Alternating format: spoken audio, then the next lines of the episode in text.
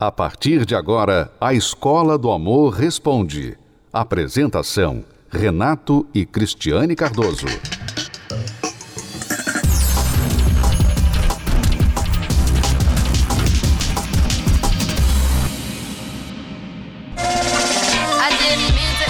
Clipes, ela faz vingança com as próprias mãos. Uma das maiores cantoras do show business, é considerada defensora das mulheres na internet justamente por seu comportamento empoderado e por comprar a briga delas em suas canções. Mais do que uma artista, Rihanna passou a ser a imagem que representa a força da mulher. Nas redes sociais, ela é aclamada por sua postura com recados como a Rihanna mata macho nos clipes dela e ela tá errada? Não está. Amo que o Twitter simplesmente elegeu a Rihanna como representante das mulheres na hora de matar. E olha, acho certíssimo, continuem. Uma causa que Rihanna abraçou e não foi à toa. Quem não se lembra da conturbada relação da cantora com Chris Brown? Depois de namorarem por um ano, em 2009, o rapper a agrediu em uma festa. Fotos das marcas no rosto da cantora foram divulgadas na mídia e chocaram os fãs. Brown chegou a ser condenado a fazer trabalhos comunitários e a cinco anos de liberdade condicional pela agressão.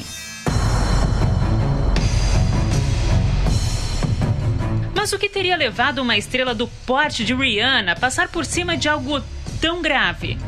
Anos depois, em 2013, os dois reataram o relacionamento. Teria sido a carência o sentimento que aprisionou os dois a uma relação tão conturbada? Poucos meses depois, mais um término.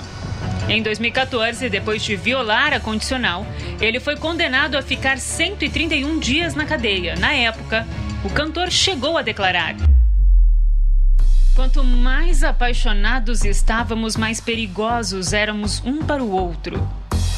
Tempos depois, a cantora também falou sobre o ex. Fazendo uma menção ao filme infantil A Bela e a Fera, ela tentou justificar a escolha pela forma tão passional. Eu me apaixonei pela fera.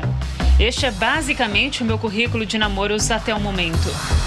De lá para cá, Rihanna se tornou a imagem da mulher que não tolera mais esse tipo de situação. Arrebatou corações, assumiu outras relações. Mas quando o assunto é relacionamento, ela acaba não se envolvendo muito sério. Será o trauma de ter permanecido em uma relação que hoje a cantora abomina?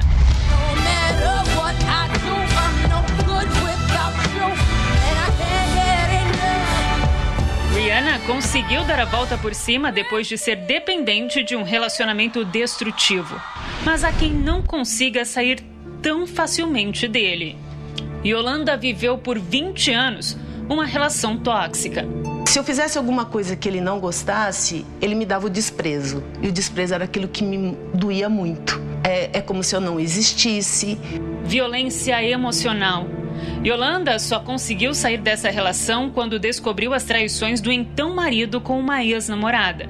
O desespero foi tanto que ela chegou até a tentar o suicídio. Apego, carência, dependência afetiva. Um caminho que deixa marcas, muitas vezes difíceis de serem superadas.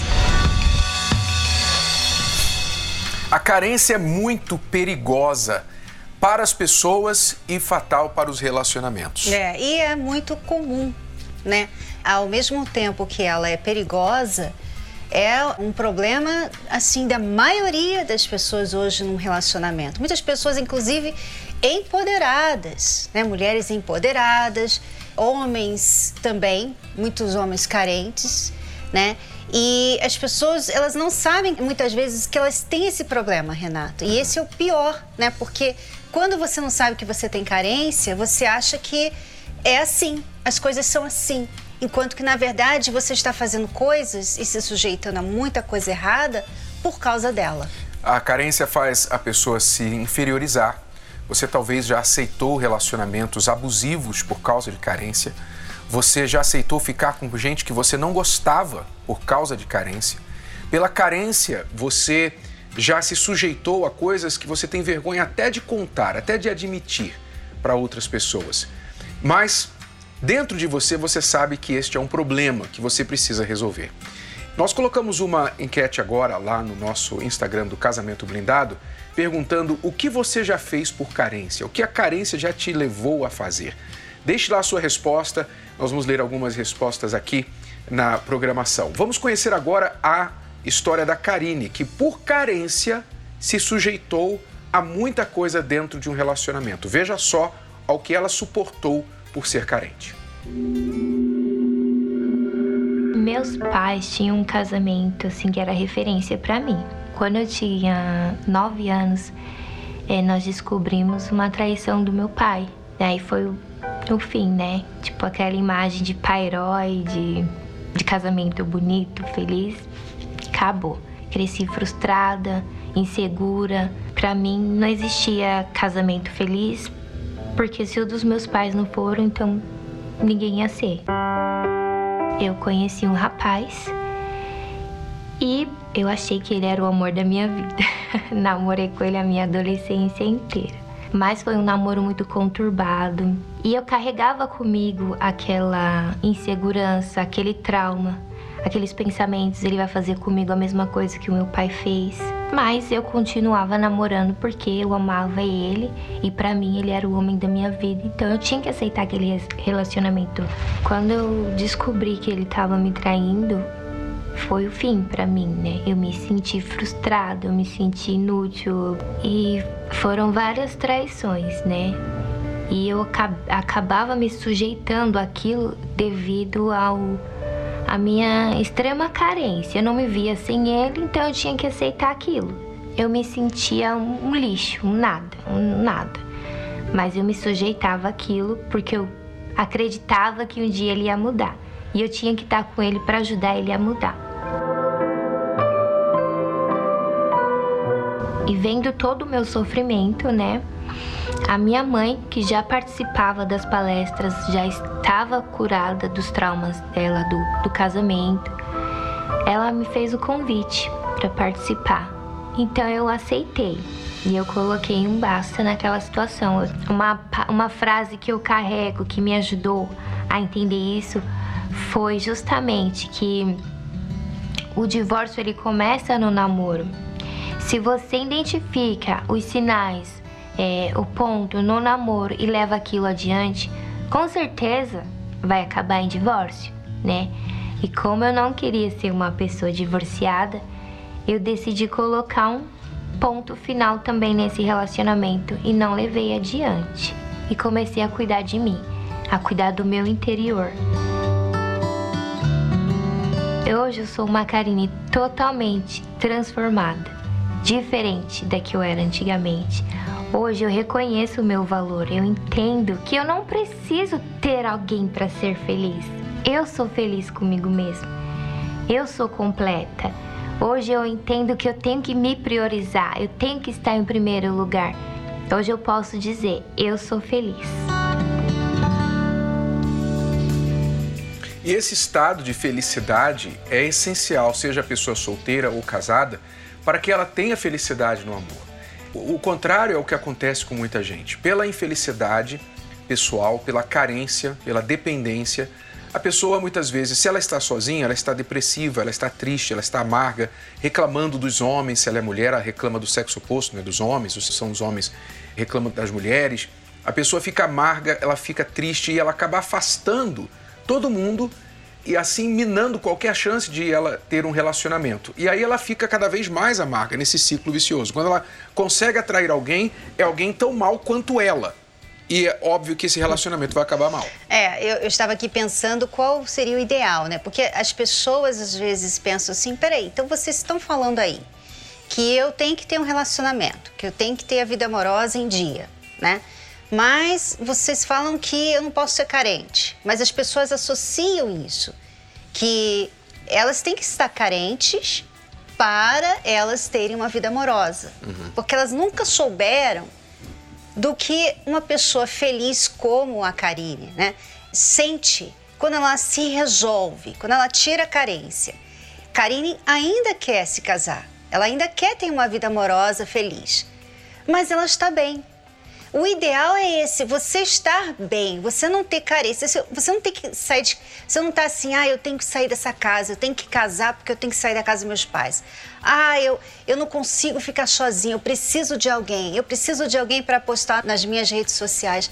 Ah, então eu não consigo ficar comigo mesma, eu tenho que ter alguém, eu tenho que estar com alguém o tempo todo. Você não precisa ter esse problema para estar em um relacionamento. Você pode estar muito bem bem resolvida, feliz e pensar assim: quando eu me relacionar com alguém, eu vou poder acrescentar na vida dessa pessoa. Porque não é porque eu preciso dela, eu quero fazer bem a ela, é. né? E a questão é como estar bem, como vencer essa carência que está dentro de você.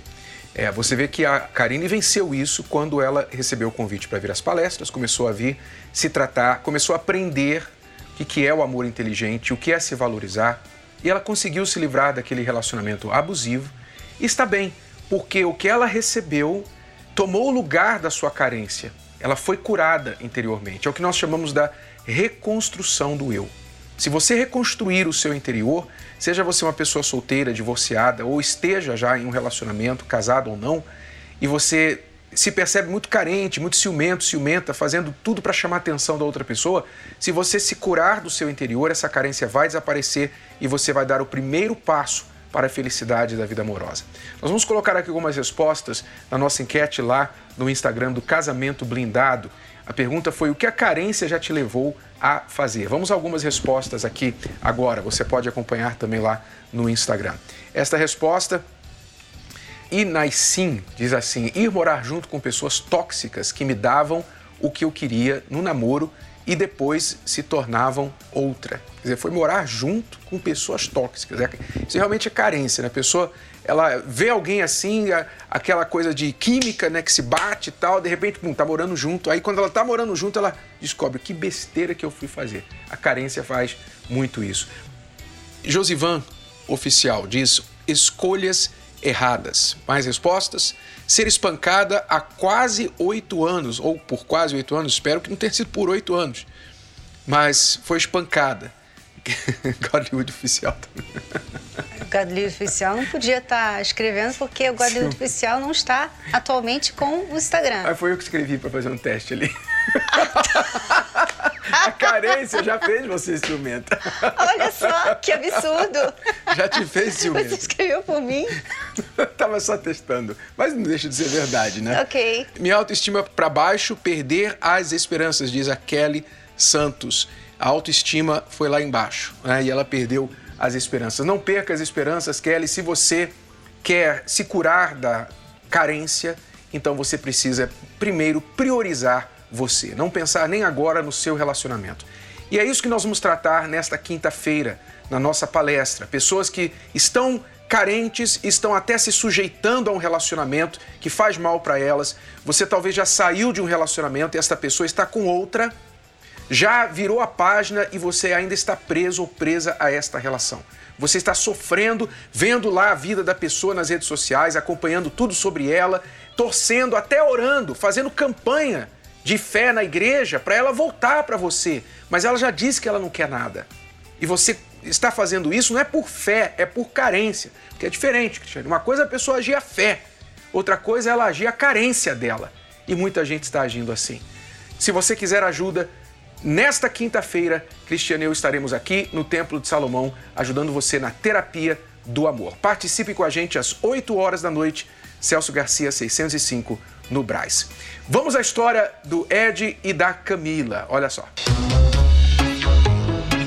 O pai dela, oxe, o pai dela não queria nem me ver. Eu, eu ia na casa dela para falar com ela, aí o pai dela não queria me ver. Por trás daquele olhar existia alguém tão linda. Hoje nós vivemos o nosso feliz para sempre. Mas como toda história de amor, o início não foi assim.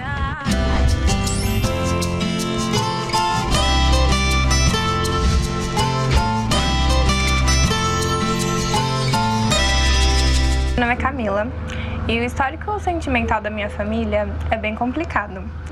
é, de muito, muitas brigas né, nos relacionamentos, muitos divórcios. E por conta daquele exemplo que eu tinha né, dentro de casa, eu tinha medo de me relacionar com as pessoas. Eu era muito tímida, eu tinha medo de fazer amizades, de ter qualquer tipo de relacionamento. Eu, tinha, eu desconfiava né, dos homens, porque eu achava que todos eles iam ser igual ao meu pai.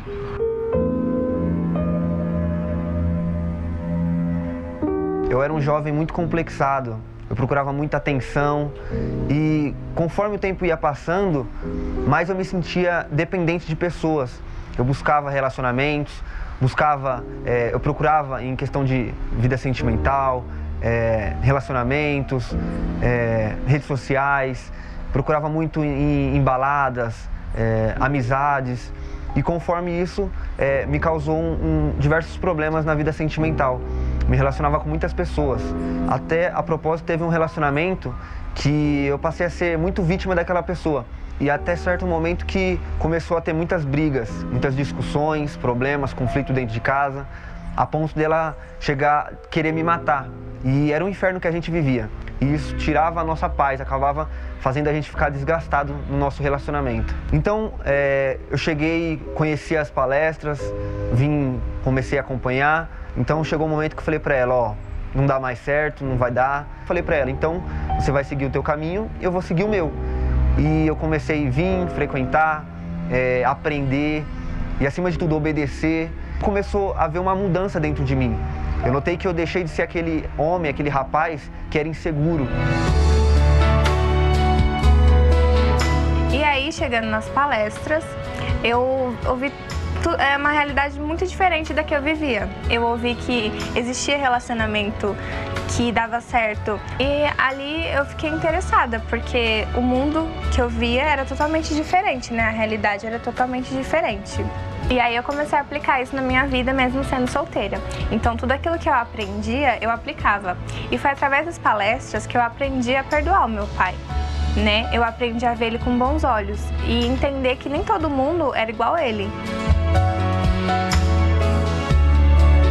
E a partir daquele momento que eu fiquei curado, que aquelas bagagens foram arrancadas da minha vida, foi então que eu conheci a Camila. Queria encontrar alguém especial. Queria lhe fazer feliz. A gente se conheceu nas palestras, né? E aí eu fiquei observando ele. Fiquei observando o jeito dele até que a gente foi se aproximando.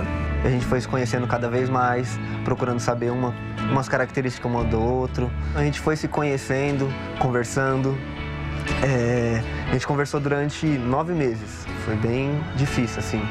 Para eu pedir ela em namoro, o pai dela teve uma, uma certa resistência. Eu ia na casa dela para falar com ela, aí o pai dela não queria me ver, ele não aceitava. Ele, ele olhava para mim e, e, imaginava que eu ia é, fazer ela sofrer.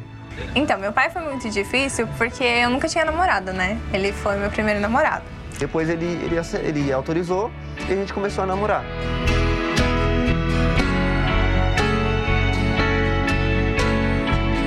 Quase dois anos de, de conhecimento, que a gente veio se conhecendo, conversando, de namoro. Então eu vi que ela era a mulher é, que poderia me agregar. Então eu decidi fazer é, um pedido de casamento. É, a gente foi para um, um, casamento de um amigo nosso em comum. Na hora que a, a, a noiva ela foi jogar o buquê, na verdade ela entregou o buquê para ela.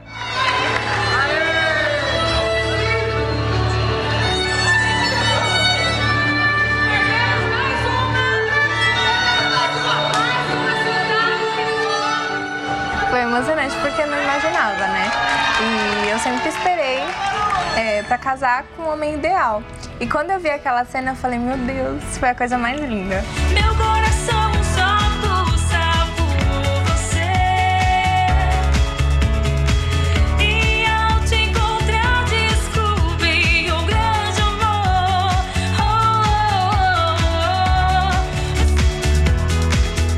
Oh, Através das palestras, né? Ela me ajudou muito a fazer a escolha certa. Hoje meu casamento, ele é bem mais do que eu imaginava, porque eu achei um companheiro. Se a gente tem alguma algo que a gente precisa resolver, a gente senta, conversa. Para mim, foi a melhor escolha que eu fiz na minha vida. Eu não poderia ter tido outra mulher melhor do que essa. Você me aceitou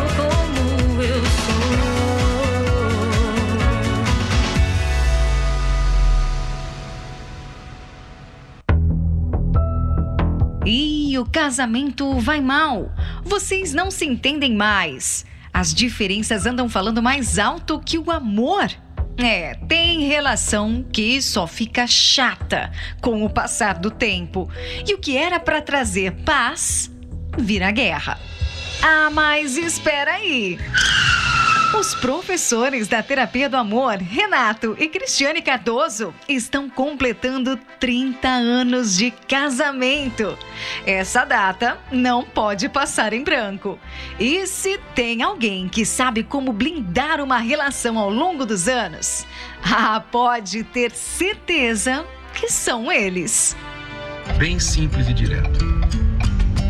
É que ela pode comer as suas batatas fritas. Mas você não pode comer as dela. Que isso? Olha só!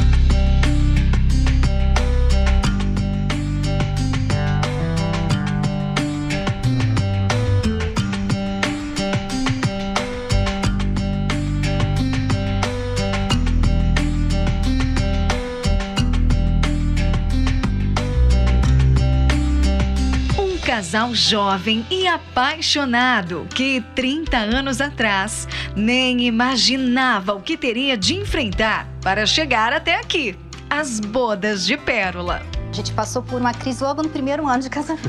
né? E aí, que- e, e uma crise que durou até os 12. E a Cristiane muito bonequinha de porcelana. Então eu exigia dela. Eu sabe, casei com 17 anos. pelo Pois amor é. de Deus. Então eu- eu tive de aprender a amar a mulher que eu tenho. É, os professores da terapia do amor sobreviveram a uma crise que durou 12 anos. Mas não só sobreviveram, eles não desistiram. Resolveram os problemas, corrigiram os erros, aprenderam. Para hoje, ensinar. Ai, foram tantos sacrifícios. Ah, Mas valeu a pena. Já são 30 anos de muitas memórias dessa união. E olha que esse casal tem muita história para contar. E mais que isso, Renato e Cristiane Cardoso são palestrantes, escritores, apresentadores de TV e professores da Escola do Amor. Um casal que se divide como pode para compartilhar o aprendizado de três décadas de casamento com milhões de pessoas. Os professores da Escola do Amor sempre têm uma dica na ponta da língua. São referência quando o assunto é sucesso na vida a dois. E um dos segredos eu vou contar: o bom humor que o casal não dispensa. Vocês costumam conversar um com o outro com voz de bebê ou com voz fina? Não, não conversamos com voz de bebê. Conversamos com o nosso cachorro com voz de bebê. É, esse casal faz a diferença vivendo o amor de forma inteligente. E o melhor de tudo, dividindo essa experiência com milhões de pessoas.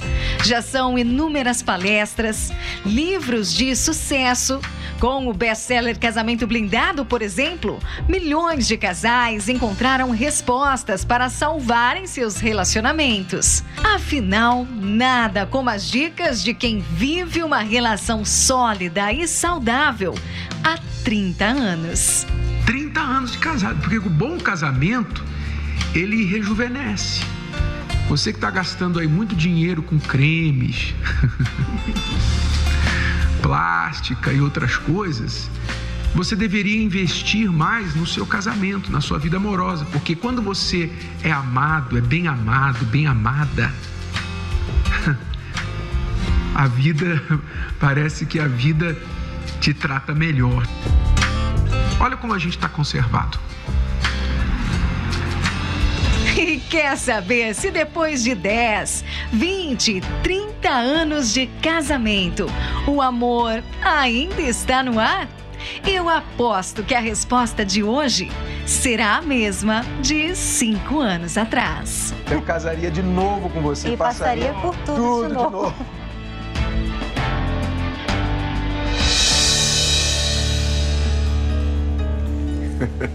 e passou tão rápido, né?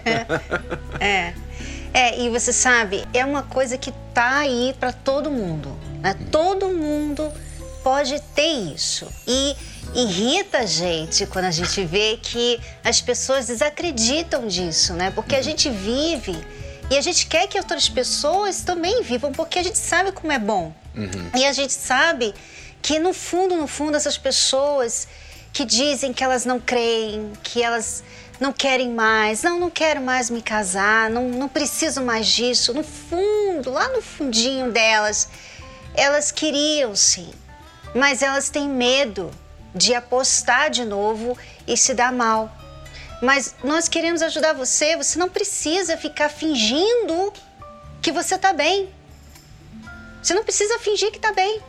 Você pode aprender a conseguir um relacionamento feliz. Olha, quiséramos nós, na época que nós tínhamos os nossos problemas, né, o início, os primeiros 12 anos de casamento, ter uma escola do amor para assistir, uma palestra da escola do amor para. Na época que a gente pensava que só a gente tinha problema, né? É. Olha, eu teria mandado meus pais para a escola do amor, teria mandado meus irmãos para a escola do amor e teria ido à escola do amor. De graça, de graça. Mas infelizmente tem gente que gosta de pagar para ver, né? Pagar para ver o filme de horror que a vida dela pode se tornar eh, se ela não souber, não conhecer o amor inteligente. Mas para você que tem um pouquinho ainda, né, usa um pouquinho da sua inteligência, você então se aproveita, você você tira vantagem dos ensinamentos da escola do amor. Então, se você quiser ajuda, se você quiser vencer não só a carência, mas qualquer problema que você está enfrentando na sua vida amorosa. Você que acabou de descobrir uma traição, você que está pensando em acabar com o seu relacionamento porque você acha que não tem mais jeito, acabou o amor. Acabou. Vocês estão vivendo como irmãos dentro de casa. Vocês se toleram, talvez só por causa dos filhos ou por questões financeiras. Vocês estão aí se maltratando, se machucando. Você está aí uma pessoa amarga contra todos os homens do mundo. Você, homem, contra todas as mulheres do mundo. Você está formando grupinhos só para falar mal do sexo oposto. Isso é um sinal, um testemunho de quão amargo, quão ferido, ferida você está. Você não precisa viver assim. E a primeira coisa que você tem que reconhecer é que você tem uma carência, você tem uma doença espiritual, emocional que precisa ser tratado. Isso não é vergonha, porque nós professores tínhamos isso. Nós quase perdemos o nosso casamento e não estamos aqui querendo dizer para você que somos o casal perfeito, melhor que ninguém não. Nós caminhamos para trabalhar numa relação perfeita, que não existe, mas se você não tiver um alvo, você nunca vai ter uma relação boa, você nunca vai melhorar. Mas aquilo que a gente errou e aprendeu da maneira mais difícil e tem aprendido com milhares de casais e solteiros, a gente tem compartilhado gratuitamente com quem quiser. Se você quiser a nossa ajuda, então nesta quinta-feira, 8 da noite, compareça na Terapia do Amor. Aqui no Templo de Salomão, Celso Garcia, 605, no Braz. Mais informações no site terapia do amor.tv. E o telefone, novamente, 11 3573 3535. Até a próxima. Tchau, tchau. Tchau. Você pode ouvir novamente e baixar esse episódio da Escola do Amor Responde no app Podcasts da Apple Store e também pelo Spotify e Deezer.